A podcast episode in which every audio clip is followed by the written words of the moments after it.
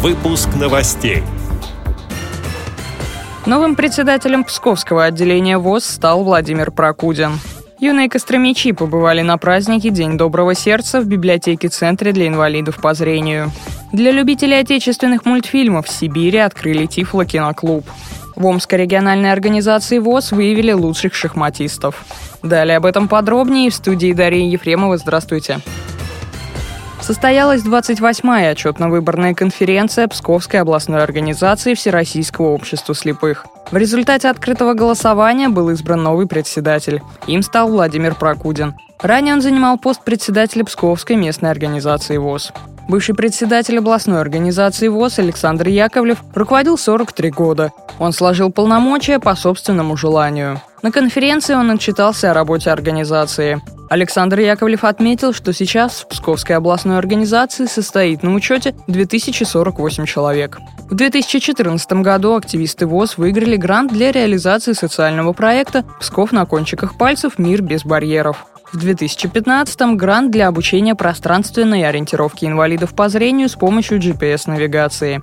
За последние пять лет прошли обучение в Центре реабилитации слепых Волоколамска 30 членов организации. В Московском институте Реаком 16 человек. На конференции мэр Пскова Иван Цицерский наградил Александра Ивановича почетной грамотой за многолетнюю добросовестную работу, сообщает Псковская лента новостей. Юные костромичи побывали на празднике День доброго сердца в библиотеке-центре для инвалидов по зрению. Ребятам рассказали об этике общения с людьми, имеющими инвалидность. Школьникам показали говорящую книгу, книгу, напечатанную шрифтом Брайля, говорящий компьютер, говорящий смартфон. Детей познакомили с бытовыми приборами, которые облегчают жизнь незрячих. Это говорящий безмен, говорящие часы, говорящий калькулятор. Сотрудники библиотеки Центра инвалидов по зрению провели мастер-класс по изготовлению детской тактильной рукодельной книги, сообщает пресс-служба городской администрации. Тифлокиноклуб для тех, кто любит отечественные мультфильмы, но в силу ограниченных физических возможностей не может их смотреть. Кемеровские библиотекари совместно с региональным отделением Всероссийского общества слепых разработали необычный проект, который назвали «Передвижной познавательный тифлокиноклуб Мультипульти». Для его реализации сотрудники библиотеки выиграли грант, приобрели специальное оборудование, кинопроектор и акустическую систему. В год российского кино они посетят все заведения региона, где учатся слепые и слабовидящие дети. Специально для них подготовлены театральная программа и любимые советские мультики. Найти в общем прокате их практически невозможно, а в больших современных кинотеатрах мультфильмы с тифлокомментарием не показывают. Вот и решили библиотекари заполнить эту нишу и порадовать особых детей, сообщают Вести Кузбасс. В Омской областной организации Всероссийского общества слепых состоялось личное первенство по шахматам среди инвалидов по зрению.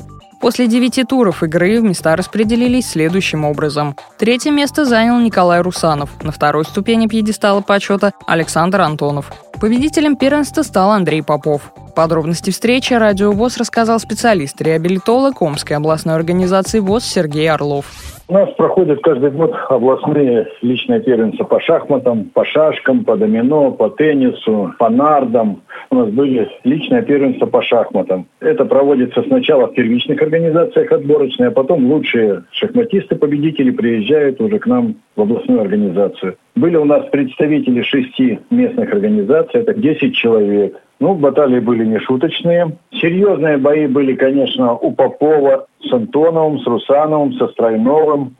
Игра шла где-то примерно 7-8 часов. Что в этом году вот, лично меня порадовало и работников областной организации, что у нас было именно шесть местных организаций, все присутствовали. Поднялась популярность шахмат у нас в области. С этими и другими новостями вы можете познакомиться на сайте Радио ВОЗ. Мы будем рады рассказать о событиях в вашем регионе. Пишите нам по адресу новости собака ру. А я желаю вам всего доброго и до встречи.